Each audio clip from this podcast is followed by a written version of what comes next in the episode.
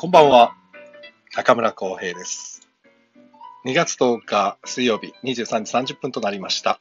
レトロワークスレディオの時間です。この番組は演出家中村浩平が舞台や映画などエンターテインメントの話を中心に日々を持っていること、学びや気づきなどエンタメ以外の情報も微妙に交えつつお送りするのんびりしたラジオです。お休みの前にながら聞きで構いませんので耳をお貸しいただけたら幸いです。さあさあ、2月10日、明日は祝日ですね。お休み。皆さんいかがお過ごしですか？さあ、恒例の2月10日生まれの方をご紹介します。えー本日は、タレントの市川由衣さん。へえ。あとは、あ、なおさん、女優のなおさん。あ、スノーマンさんこんばんは。あ、ボブさんこんばんは。ありがとうございます。え、なおさんって今日なんだ。あ、なおさんといえば、多分ウィキペディアとかにも書いてあるんですけど、プロレス観戦好きなんですよね。で、前ね、役者の友達に、プロレス見に行きませんかって言われて、あ、ちょうど都合が悪くて行けなかったんですけど、誰が行くのって聞いたらね、なおちゃんっていう新しい新人の女優の子がいてって言ってて、まだその時なおさんそこまで出てなくて、行っときゃよかったなって後で、ああの時のなおちゃんってこのなおちゃんだと思って繋がったんですけど、そうそう、今もプロレス見てるのか、まあ見る時間ねえか。ね。あとは、えーっと、鈴木里央さん。女優さんの。ポカリスエットの CM 出てる子ですね。子役の。今年16歳ですって。いやー、すごいですね。16歳か、まだ。結構昔から見てる気がするな、あの子。2012年のドラマ、カエルの王女様に出てたって。いや、それでデビューですって。2012年ってことは ?9 年前だから、9年前ってことは ?7 歳か、7歳でデビューだ。すごいな。うちの娘が今5歳ですから、2年後にテレビでデビューか。ないな。絶対ないな。あ、そうだ。うちの娘がですね、今日身体測定があって、ようやく100センチに到達しました。身長が。いや、よかった。他の子もね、110センチとか言ってるんですけど、うちの子はもう大きくならなくて、もともとすごい小さい子なんですけど、やっと今日100センチって書いてありました、身体測定に。やったぜ。ねあの、ユニバーサル・スタジオとか遊びに行った時に、あれね、110センチ以上じゃないと乗れないもの乗り物が結構多くて、ほんと乗れなくて。もうちょっとですね。あと10センチ。もうちょっとじゃない。だいぶあるな。いつになったらユニバーを楽しめる年になるんだ、あの身長になるのかわかんないけど。あ、荒拓さんこんばんは。ありがとうございます。ねえ、どうなっちゃうんだろう。まだ、ねえ、でも小学校入るまでに100センチ超えるといいなと思ってて、今日やっと100センチになったんで、ちょっとほっとしました。さあ、今日は、あの、僕一人なんで、昨日ね、昨日はほら、あの、映画監督の松岡弘さんに来てもらって、映画バックトゥーザフューチャーについて大変盛り上がってしまって、でね、終盤にドロンズの石本さんも参加してくれたんで、昨日はなんと1時間も、1時間もおしゃべりをしてしまいまして、ね、今日だったらよかったのにね、明日祝日だから。あ、荒拓さんお疲れ様です。ありがとうございます。こんばんは。お、みゆうさんこんばんは。はじめましてですね。ようこそ。えーみゆうさん、みゆうのポジティブワード。お、大阪在住。ありがとうございます。ようこそ、はじめましてですね。ありがとうございます。さてさて、そう。あ、祝100センチありがとうございます。そう、祝100センチですよ。本当に。こっから伸びてくれるといいな。もう明らかに多分同級生の中で一番小さいんで、うちの娘が。もう間違いなく。今だから、ちょっと下の3歳児とか4歳児の子たちと同じぐらいなんですよ、身長が。だから3歳児、4歳児って、そんぐらいあるんですね。大きいですよね、意外と。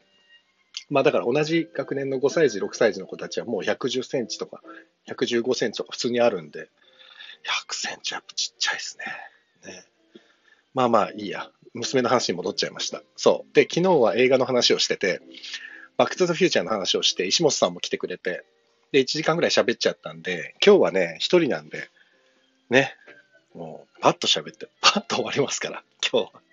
サクサクっといきますからね。さて、で、今日は、この壁紙にも書いた通りで、先週の水曜日はおちょやんの話をちょっと皆さんとして、朝、朝ドラの話とかね。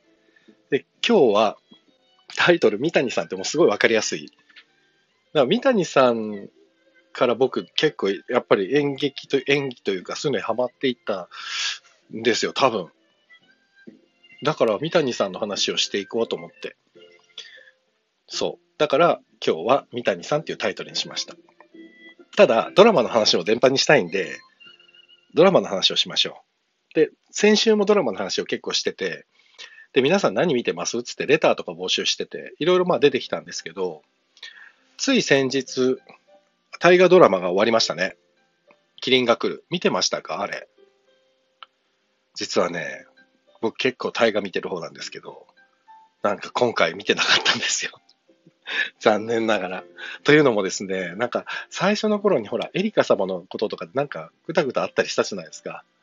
それなんかね、見る勢いに乗れなくて、ちょっと見ときゃよかったなってすごい後悔してるんですけど、まあ評判すごい良かったし、だからね、最終回だけ見たんですよ。美味しいところだけ。でも、明智み、みな、みなさん見てました？明智光秀の話。ね。なんか、明智光秀が亡くなるところとかは描かなかったですね。最終回。本能寺の変でしたね。もうまんま本能寺の変でしたね。ある意味すごく斬新でした。明智光秀の話なのに本能寺の変で全て終わってしまうっていう。ね。でもなんか面白いなと思ったのは、なんか、実際ほら、歴史もののドラマって実際がどうだったかなんて誰もわからないじゃないですか。ね。特に明智光秀の死なんていうのは、ね。あ、原田さんラストだけいろいろ聞きましたね。そうそう。なんか、ね、明智光秀の死に関して言うと、逃げてる最中に農民に殺されたっていう話が今、主流ですよね。確か。ね、竹槍で刺された、だって竹で刺されたみたいな、なんか本当になんか誰が殺したかもわかんないみたいなのが明智光秀の最後だったと思うんですけど、今、史実で出てるのは。ただね、もしその殺したと言って言われている農民の方がかばって嘘ついてたとしたら、明智光秀は生き続けてた可能性もありますもんね。だから本当に歴史もののドラマっていうのは、実際史実に沿っているようで、もしかしたらすごくフィクションかもしれないし、フィクションかノンフィクションかどうかもわかんないっていうね。それになんか妙なロマロマンを感じてしまいますよね。なんか、そう。で、まあ、せっかくなんで三谷さんって言ってたんですけど、もうちょっと大河で。なんかおお気に入りの大河ドラマとかって皆さんあったりします？結構ね、僕やっぱ大河ドラマとか朝ドラはよく見てるんですよ。っていうのは、やっぱり NHK っていうのはすごい本当に丁寧にドラマ作られていて、めちゃくちゃ安心して見れるじゃないですか。だからね、で俳優さんもすごくやっぱり慣れてる方がたくさん出てらっしゃるし、NHK ぐらいなんですよね。あんなに丁寧にリハをするのは。何度も何度も。うん。多分民放は今ね、もう時間も予算もないからね、取って出しなんですよね。取ってすぐ出して、取ってすぐ出してた。今もう普通になっちゃってて。え、多分10年ぐらい前に、なんかエキストラとかで僕が行った時とかっていうのは、まだ多少リハというか、その合わせみたいなのがあったんだけど、もう今全くないみたいですね。もう本当に役者がいいとか悪いとかも関係なく、ババババババババ進んでみた、進んでいくみたいだから、それはそれで俳優さんってなかなかテレビだと育たないだろうなっていうのはちょっと、演技トレーナーとしては非常にもやもやするところですね。うん、だからちゃんとやっぱり勉強して勉強して積み重ねていった人じゃないと、テレビの演技にはもしかしたらもう全く対応できないかもしれないですね。早すぎて。うん。だから逆に何にも技術とか知識を知らないままテレビの業界に行って、そのルールに慣れちゃうと、他の媒体には出れないかもしれないですね。舞台とかだともう多分全く対応できないかもしれないですね。うん、だから何がいいのかわかんないな。うん、実際売れるって何なんだって話でもあるし、ね、みんな売れたいって言うけど、うん、稼げることが売れるなのか、それとも露出が増えることが売れる売れるなのか、ちょっとわかんないからな、なんとも言えないですよね、実際は。うん、まあ、ちょっとそんな話はどうでもよくて、最近見たのだと、伊田天ですね、工藤館の。伊田天は新しかったですね。あ、そうね、スノーマンさんおっしゃる通りだと思う。だからどれ見ても同じ人って感じるんだ。そう、そうなんですよ。だからね、これね、スノーマンさんが言ってるのは結構深くて、実際に同じ人ばっかり使われてるっていうのもあるじゃないですか。ね、実際同じ人ばっかり使われてるっていうのもある上に、意外とテレビからポンと出ちゃった俳優さんの場合って、みんなね、ちょっと芝居が似通っちゃってて、どれ見ても同じ人って感じるっていうのもあるから、それ両方かも。もしかしたらね。うん、だからね、ちょっと、そう。で、なんか、舞台人からすると、あの、テレビの俳優さんたちが舞台に降りてきたとかって、よくほら、言うじゃないですか。最近、そう、テレビの仕事もね、あれだからっ、つって、舞台に降りてきてる俳優さんもよくいるからねって言われるとね、舞台人からするとね、舞台に降りてくるってなんだよって、降りてくるってなんだよっていうね みんなそんなんで怒ってる人もいましたね、昔はうん、でもそ、実際それぐらい、なんて言うんだろう。舞台ってその、ベーシックな演技をできないと、やっぱりね、ずっとお客さんの目に触れられ続ける、ね、演演技者じゃないですか、舞台俳優ってのは。だからなかなかこれはこれで辛い。ただ、カメラの前でカット割りで何度も何度も同じ芝居しなきゃいけない、あの、テレビ俳優とか映画俳優さんも相当難しい。だからそれぞれにすごい難しいところがあるんで、どっちがいいっていうのはないんですけどね。ただまあ、どっちもできるのが一番いいんでしょうね、きっと。そう。だから、あの何の話してたっけ、今？あ、伊達天の話してたんだ。だ伊達天とかに出てた、ね、大河ドラマとか伊達天とか、まあ、出てた俳優さんってやっぱりもうみんな素晴らしいじゃないですか。だから NHK ってそういう意味では俳優さんすっごく厳選してるのかもしれないですね。大河ドラマに関しては特に。うん、しかもあれ、近現代史だったから、伊達天の場合は。だからほぼ史実通りだっただろうし、あの、いつもの時代劇と違ってね、あの、現代劇だから、そういう意味ではやっぱりかなりごまかし効かないというか、うん、あ、荒拓さんもだ。最近 NHK 以外の地上波ドラマ見る気がしないっす。ああ、でもな。そんなの、すごくわかる気がするけど、僕はこの後民放のドラマの話もしますよ。でも気持ちはわからなくはないです。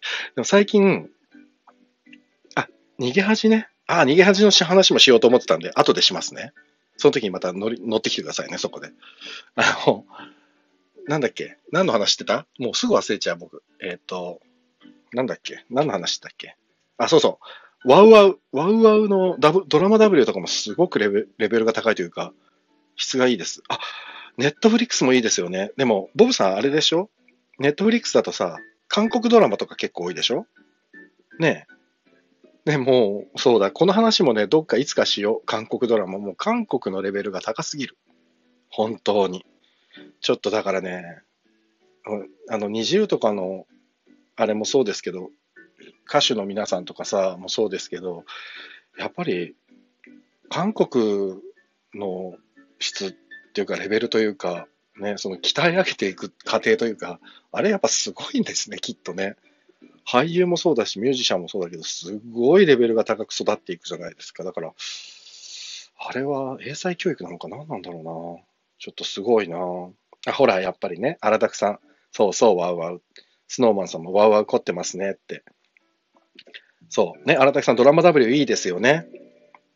で、ボブさんもほら、韓国やばい最近。もうジャンルによっては日本勝てない気がしますね。でも、ね、昔だったら韓国のドラマとか映画を日本に逆輸入なんていうのは考えられなかったけど、今なんかそれ結構主流っぽいじゃないですか。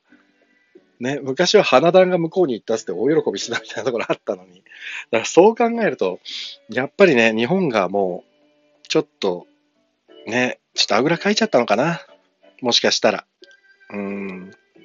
そんなつもりはなくてもそうなっちゃったのかもな。と思いながら見てますよ。最近は。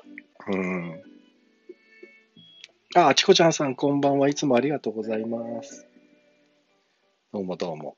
そう。で、そうなんですよね。で、あの、また大河の話にちょっと戻っちゃうんですけど、で、三谷さんの話とも絡めてね、あの、ここ数年で、まあ、伊達天は見てたんですけど、その前歴史ものとして見てて、三谷さんが手掛けてたのが、真田丸。真田丸って見てました？真田丸。えー、真田幸村。これ三谷作品で、あれもすごく面白かったですね。堺雅人さんが主演で。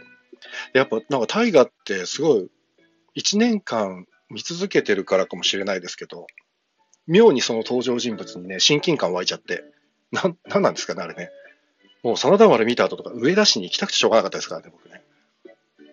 で、あの、真田丸にも出てた大野康弘さんって俳優さんの大野さんは僕昔、あの、芸人のコンビの役をやったことあって、大野さん、あれで大河ドラマでがっつり出てて、その後ね、上田市のね、イベントとかにめちゃくちゃ大河俳優として呼ばれてて、すっごい羨ましかったですね。そう。で、三谷さんといえば、もう何年前だろう。新選組。あれ、新選組って何年ですかね、あれ。相当前ですよね。えー、何年前でしたっけ？覚えてる方います？新選組。ちょっと調べますね。新選組。原田佐之助でね、山本さん、山本太郎が出てたんですよね。今や令和新選組の 局長になってしまいましたけど、これが2004年だ。2004年って？え？もうすごい前。17年も前なんだ。そんな前なんだ。香取慎吾くんの。慎吾ちゃんと山本浩二さんの。うわー、そうか。あれ、新選組もね、あれ見た後に京都旅行に行って、その時にまあ新選組のドラマで見た歴史的な場所をずっと歩いて巡ったんですよね。三部村とか、大使たちのお墓とか。もう山並圭介さんのお墓に行った時なんてもう完全に頭の中、坂井正人さんの顔しか思い浮かんでなかったですからね、僕。完全没入ですよね。山並圭介といえば、坂井正人みたいな。いや、だからもう、それだけのめり込ませるって、やっぱり大河ドラマのエネルギーはすごいなと思いますね。うん。で、荒拓さんが最近全然見てない。あ、真田氏。真田氏はドラマ向きです。あ、そうそう。でもね、確かにね、そうかも。真田幸村って非常にドラマ向きですよね。お父さんも含めて。戦略家でなんかね、ちょっと、うん、なんだろう。だから、よくあるじゃないですか。大河ドラマにできそうな、その、坂本龍馬もそうだし、ね、織田信長もそうだし、何かこう、武田信玄とかね、ドラマにできそうな将軍って結構多いから、うん、次何来るんだろうなってやっぱ思いますもんね、大河ドラマとか見てて。うん、で、次の大河ドラマが、またこれ楽しみなんですよね。次、来週、えっ、ー、と、今度の日曜日から始まるやつ。えー、晴天をつけ。吉沢亮さん。これ渋沢栄一ですよ。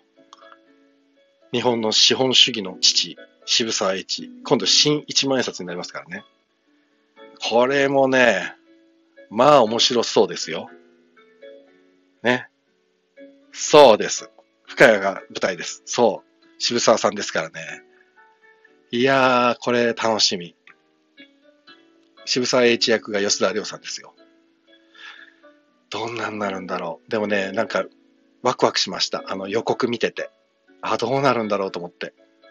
で、キャストもすごいですよね。誰だ？磯村さん、磯村隼人さん。あと誰だっけ？池田成さん。あ、博多華丸さんも出ますね。石丸幹二さんとか。なんかね、とってもワクワクしたんだよな。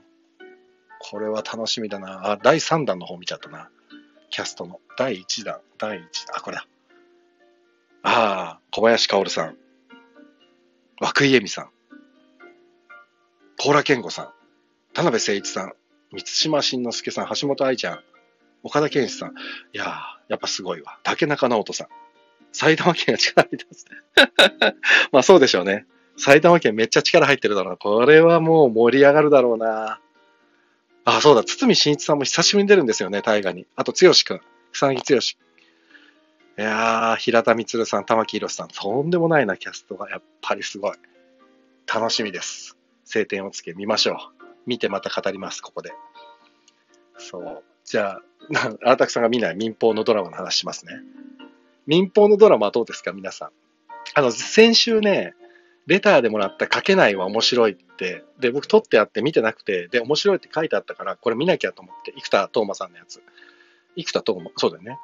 あの、作家さん、シナリオライターの方のやつ見たんですけど、めっちゃ面白かったです。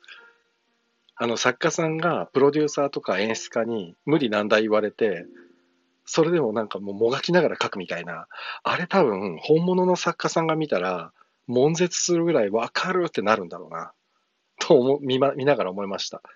僕はどっちかっていうと、そのプロデューサーとか演出側の人間なんで、作家さんに無理を、無理難題を言う方なんですよね、普段。自分で書かないから。だこれはね、書けないを見て、脚本家の感想を聞いてみたい。どう感じるんだろうと思って。だからこれは、あの、作家さんを呼びます。このラジオに。作家さんを呼んで、この書けないの感想を聞きたい。そして語り合いたい。ということで、あの、キンキンで脚本家を呼びますので、ぜひお楽しみに。で、あとは、もう一個ちょっと特筆すべき。っていうか、ちゃんとね、リアルタイムで見てるのが、オーマイボス、恋は別冊で。絶対見てないでしょ、皆さん。いや、そう、失礼か。そのこと言ったら失礼だな。っていうのは、なんか僕のラジオを聞いてくださってる方は、基本的に多分僕と同世代で、か、ちょっと上か、な感じがするんですよ。雰囲気。ね。で、このね、オーマイボスって、ボス、ボス恋？あ、スノーマンさん見てる？ああ、楽しいですよね。もうね、ボス恋ね、あの、もう、もう、すっごいね、なんつうのか、恋愛ドラマ？めちゃくちゃ。恋愛、すごい恋愛ドラマというか、なんていうんだろう。ポップで可愛いというか。で、5話まで放送されて、で、本当に久々に恋愛ものドラマを見てるんですよ、僕。で、最初はね、その出演してる久保田紗友を見ようと思って見てたんですけど、今はもうすっかりドラマを楽しんでますね、普通に。もう上白石さんが可愛くて可愛くて。もう嫌になっちゃう、お姉ちゃん。上白石さんのお姉さんの方。ね。で、左右もどんどん活躍の場が増えてきて。で、なんか、スピンオフかなんかでね、あの、中、TVer かなんかでやってるのが、パラビか、かなんかでやってるので、左右は主役みたいにやってるんですよね。そう、それはね、ちょっとね、パラビを契約したいで見れてないんですけど。いやー、あれはね、いいなで、なんかね、オーマイボス恋は別冊でを見ててすごいね、なんか懐かしい感じというか、あ、ドラマって偶然と奇跡の連続ですよね、と、こんなことねえだろう、みたいな、突っ込みたくなるんだけど、なんでか受け入れちゃうじゃないですか。なんなんだろうね、あれ。だって、そんなところで会うわけねえじゃんって二人が会ってて、もう普通に日常生活の中で考えたら、奇跡としか言いようがないような出会い方してるんだけど、なんかね、うん。まあ、いいのかな、これはこれでって。っていうことっていうか、そんなことすら考えないで普通に受け入れて見てる自分がいますよね。びっくりする、本当に。あ、これ、確かに中学ぐらいの時ってこういう恋愛ドラマとか、トレンディードラマを見てる時って確かにこそんな余計なことは考えなかったなと思って。考えたら嫌な大人になってるんだろうな、きっと。だから、ボス恋はね、全く考えないで見てるんですよ。うん。で、なんか、あの、上白石萌音ちゃんお姉ちゃんが恋に悩んでる時とか、いや、そこは信じていいよって思うんだけど、ヒロインの子がどんどん落ち込んでいっちゃって、おお、そこは落ち込んじゃダメだよ、みたいなさ。なんか、本当に心を操作されてる感じっていうんですか？ね。あ、スノーマンさんそうでしょ？七尾さんのコメディ、あ、七尾さんのコメディセンス最高ですよね。好きです。わかります。あ、はるさんこんばんは。ありがとうございます。来てくださって。そう、今ちょっと、あの、民放のドラマの話してます。そう。ボス恋ね。あ、でも、七尾さんって、あれなんですね。あんなにコメディエンドなんですね。うん。あとね、俺ちょっと今一個ボス恋見ながら気になってるのが、ゆうすけさんゆうすけサンタマリアさんの顔色があまりにも悪くて、あれはメイクなのかリアルなのかちょっとすごい気になってます。ただ年取っただけなのかゆうすけさんなんであんな顔色悪いんですかねどうしちゃってなんか疲れてんのかなもうすごい気になる。まあ、それは誰も答えはわからないから、ね、ゆうすけさんのお知り合いの方いたら聞いといてください。すごい気になりますわ。そう。いや、だからね、ボス恋はちょっと今、ハマってる。あ、それわかります？はるさん。わかりますよねこれ、ゆうすけさんのことでしょ？そう。で、七尾さんの血色があまりにもいいもんだから、ゆうすけさんと並ぶとね、そう、すごいね、あれ？大丈夫かよ？ゆうすけサンタマリアって思っちゃうの。まあ、役が役で落ち着いてるからかもしれないけど、ね。荒拓さん。やっぱり左右だったんですね。横でちらっと見た気がしてます。あ、そうですよ。久保田左右です。あれ。左右もだいぶお姉さんになったというか、大人になったので、ね、だんだんだんだん、もう本当に美しいレディですよ。本当に。ね。余計なこと言うと、方々に怒られそうだから、もう絶対言えないですけども。で、そう、なんかね、そのさっきの話、上白石さんのそのヒロインの子は、もうそこは信じていいよと思うけど、落ち込んでったりっていうのがあって、ああ、もうすげえ心操作されるとか思うんですけど、僕、あの、演技のレッスンとかで、戯曲の解釈という、脚本の解釈を役者とかにこうやって一緒にやったりするんですけど、だからね、こういう物語の構造っていうのも、レッスンとかで話すんですよ、みんなに。だからね、なんとなくドラマはこう組み立てられていってるんだっていうのは脚本読むと、まあ当然、ある程度セオリーがあって、あ、そうだよね、そうだよねって思うのに、いざ自分が視聴者ってなると、そのからくりが分かってるのに夢中になっちゃうっていうね。もうこれはね、本当にドラマのキャストスタッフさんがさっき言ったみたいに予算も時間もないのに、バタバタバタって作ってんのに、あれだけのものに積み上げていくっていうね、やっぱプロのなせる技だなと思いますね。うん、本当にそう思う。で、恋愛もので言うと、僕がね、中1の時にやっていたのが東京ラブストーリーから始まるトレンディドラマの流れ、アスナル白書とか、なんだっけ、ロンバケとか。もうあれもすごかったな。もう、中1なのに、東京ラブストーリーで盛り上がってたな。中1って小学校の次ですからね。何言ったかよくわかんないですけど。でも、ね、ヒロインもみんな可愛かったな、当時。もう憧れて、もうヒロイン見るとすぐ恋しちゃうみたいなね、見てて。でもね、あの、東京ラブストーリーに関して言うと、僕は鈴木保奈美さんよりも有森成美さんが好きでしたね。江口洋介のサラサラヘアに憧れてましたね。うん、カンチはそんなにちょっと興味なかったですね。うん、それはどうでもいいか。で、せっかくだからさ、あの、三谷さんっていうタイトルつけてるのに、三谷さんの話、さっきからちょっとしかしてないんで、三谷さんの恋愛ドラマって知ってます？三谷さんってほとんど恋愛ドラマ書いてないんですよ。で、この前も、あ、ふぐちゃん、ようこそ。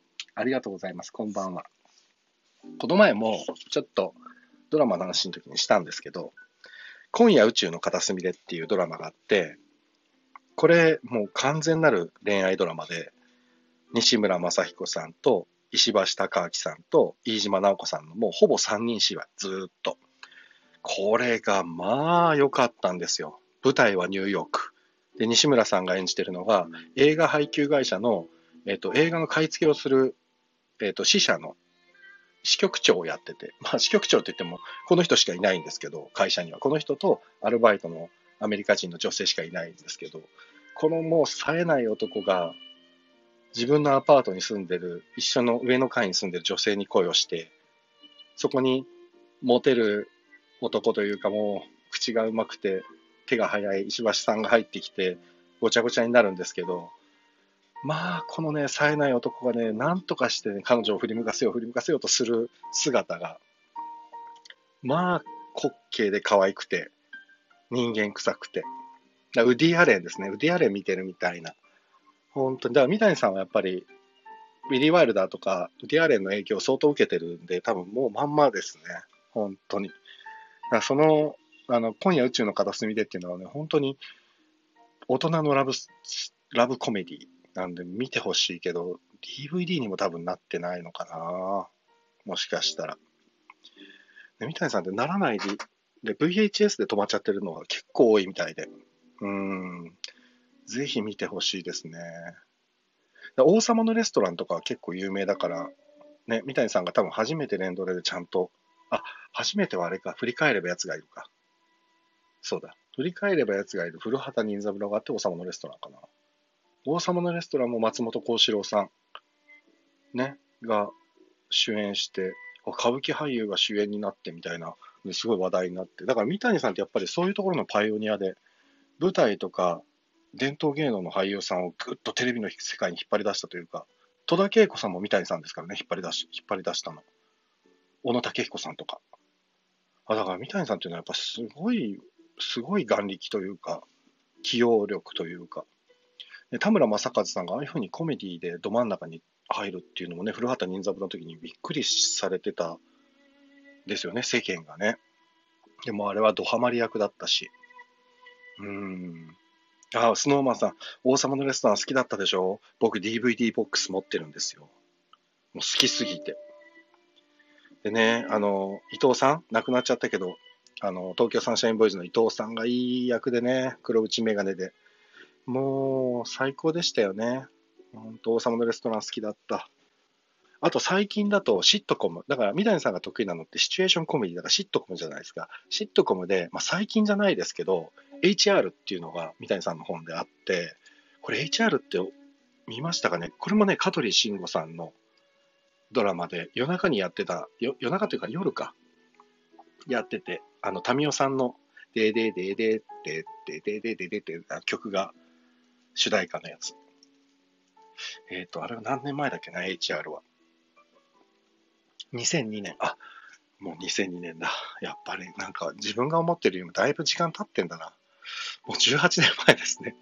この HR も DVD のボックスを僕持ってるんですけど、これもね、何度見ても飽きないですね。そう。だ三谷さんの作品っていうのは多分ね、何度見ても飽きないんですよね。まあ、いい作品って多分三谷さんだけじゃなくて、どれもそうだとは思うんですけど、うん、すごくいいですね。なんかね、基本的にね、みんないい人なんですよね。な憎めないの。僕は三谷さんの映画の中で、本当に傑作だったのは、ラジオの時間っていう一番最初に三谷さんが作った作品。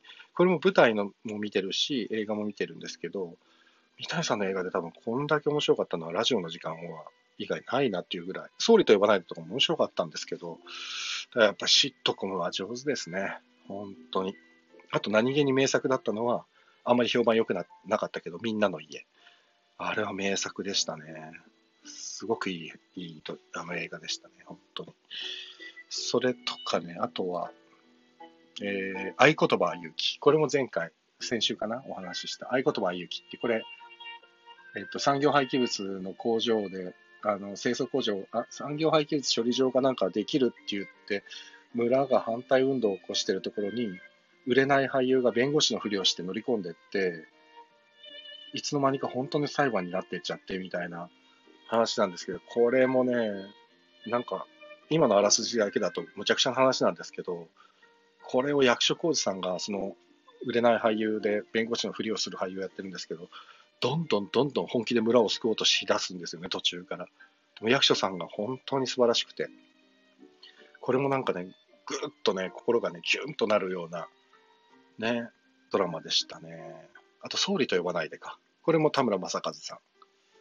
これも、これは本当に今のね、今の、あれですよ、政治家の皆さんに見せたい、総理と呼ばないで。最終的には総理が本気で謝るっていうね、ドラマでしたね。皆さんのために僕は何もできなかった。だから総理を辞めますっていうような、なんか記者会見をするような最後だった気がするな。これも素晴らしい。まあ、これもね、なんか視聴率が全然取れなかったらしいですね。うん。あとはまあ、三谷さんで言ったら、一番有名なのはやっぱり猫が好きなのかな。ね。茂井雅子さんと室井茂さんと小林聡美さんの、我々の世代だったらみんなが見てた、やっぱり猫が好き。これはもう最高の3人ドラマ、姉妹のドラマでしたね。これたまにレッスンとかで、この、やっぱり猫好きのシナリオをちょろっと使わせてもらったりするんですけど、まあレッスンの中だけなんですけど、難しいんですよ、三谷さんの本は。本で読むとすっげえ面白いんだけど、役者が声に出した時に、間合いだったり、セリフのトーンだったり、だいぶ 雰囲気が変わっちゃって、役者さんが本を読んだ時に、この作家さん、三谷さんが何をどう面白いと思って書いてるのかっていうのをね、瞬時に理解できないとなかなか演じられないっていう難しさがあるのが三谷さんの本ですね。うん。三谷さんの話は多分ね、ずっとできるんで、またします。でもうね、なんと12時過ぎちゃったんで、今日はちゃっちゃと終わりますって言ったのにね、まだ終わってないんですけど。あと、ごめんなさい。もう一個だけ、最近すげえ僕がドハマりしてる脚本家がいまして。皆さんいます？脚本家で選んだりしてる？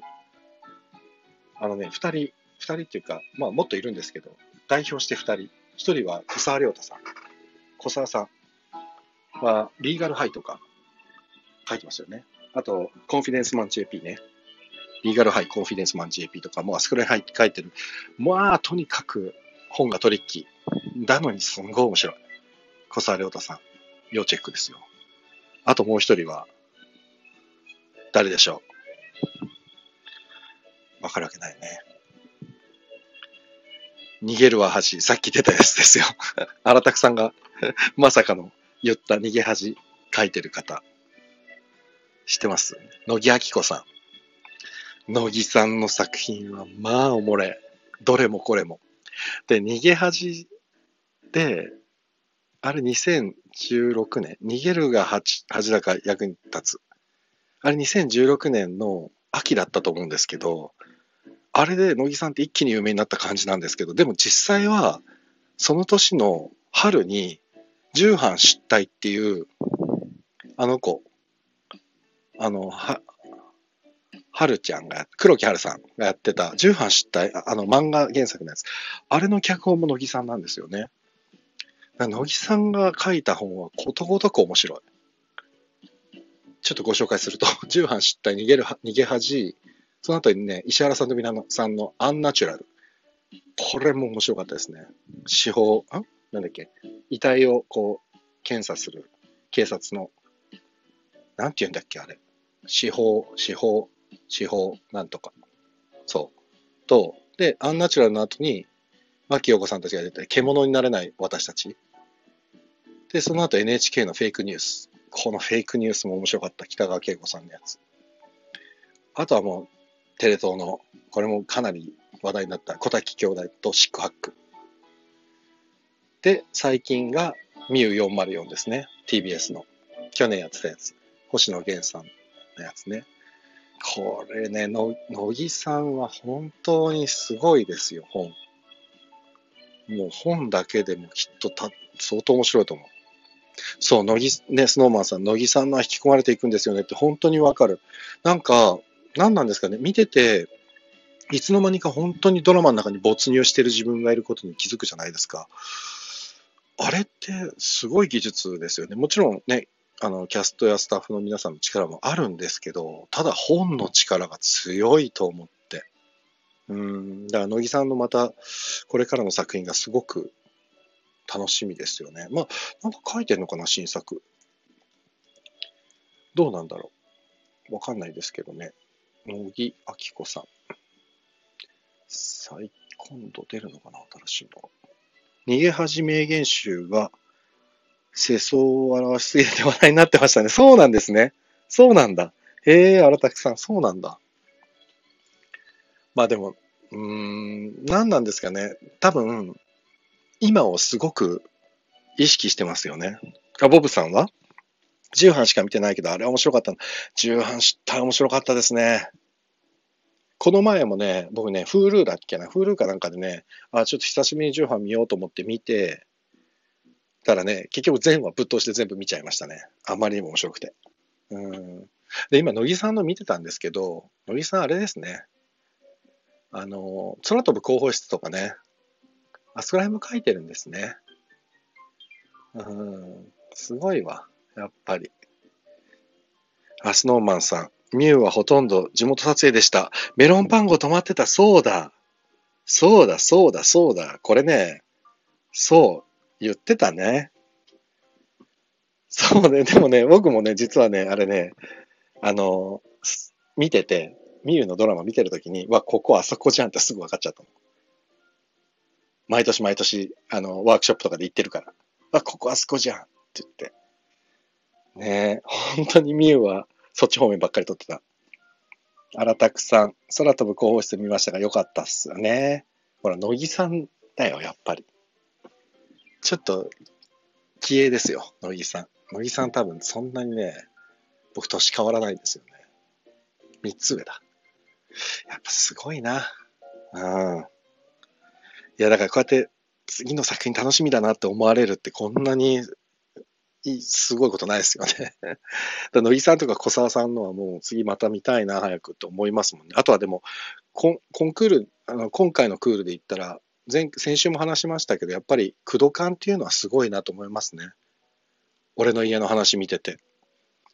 ただのコメディじゃないというか、その介護の話とか、もういろんなもう何、お家の話とか、えー、ね、つぐつがないの話とかってもういろんな要素をぐわーっと中に入れてて、で、みんなマスクつけて、もうね、もう今のこのマスクつけてるっていう今も反映してて、なかなかね、でもドラマ制作現場は大変だろうけど、皆さん本当に苦労されてるだろうけど頑張ってますよね。すごく楽しい。ああ、楽しい、いいな。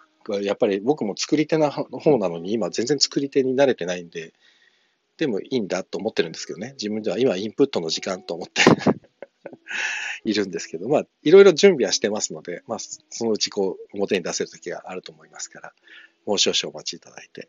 さあ、30分で終わると言って、また40分経ちました。まあいいか。明日ね、祝日ですからね。ね。今日、今日はもう皆さん夜更かしするんでしょ？それで明日だらだら起きるでしょ？きっとね。そうしましょう。それで行こう。だから今日はこのちょっと10分延長はお許しください。はい。そんな感じかな？今日は。いやー、だらだら喋りましたよ。好き勝手に。まあ、こういう日もあってよき。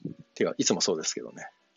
はい。じゃあ、じゃあ、あそう、明日もね、ちょっとね、ま、まだね、なんかこう毎日放送やってて今も2週間以上経ったんですけど、まだ方向方向性が定まってなくて、なんとなく少しずつね、整えていけたらいいなと思ってるんですけど、火曜日だけは整いましたね。